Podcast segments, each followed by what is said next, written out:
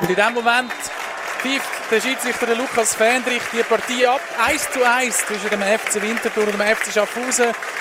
Die 9000 Zuschauerinnen und Zuschauer da im Stadion Schützenhausen applaudieren. Sie haben eine intensive Partie gesehen. Vor allem eine zweite Halbzeit, wo der FC Winterthur besser war als in der ersten.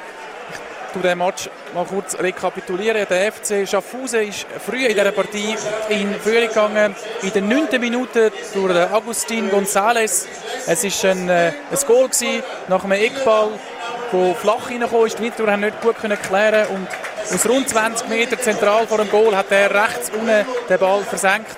Und so ein 1 auf den FC Schaffhausen geschossen. Es hat kurz darauf aber nochmal eine super Chance gegeben für den FC Schaffhausen. Der Ardais, der allein auf den Spiegel losläuft, dann aber das Goal nicht trifft, der Ball über das Goal schlänzt.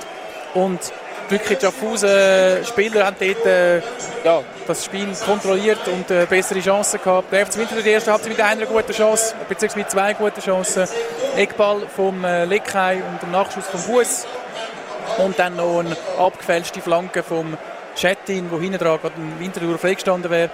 Dann in der zweiten Halbzeit FC Winterthur mit mehr Engagement. Das ist dann belohnt worden in der 63. Minute durch den Ausgleich von Roman Bues. Es war ein Penalty, wo er genau am gleichen Ort eigentlich angesetzt hat wie das 1 0 durch den González rechts aber scharf.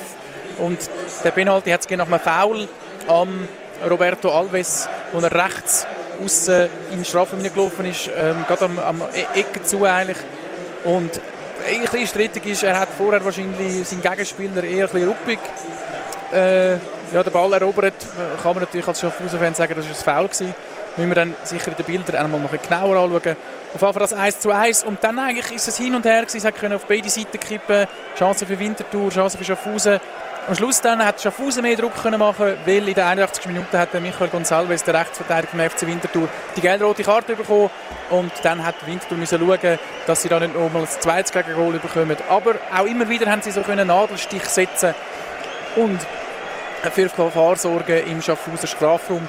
Ja, der FC Winterthur mit diesem Ergebnis weiterhin Tabellenführer.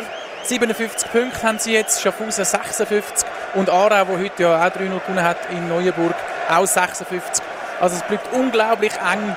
Die ersten zwei haben ja Chancen auf den Aufstieg, beziehungsweise der erste direkt, der zweite über die Barrage. Und Schaffhausen ähm, da noch mitten drin und natürlich Aarau jetzt auch wieder durch den Sieg.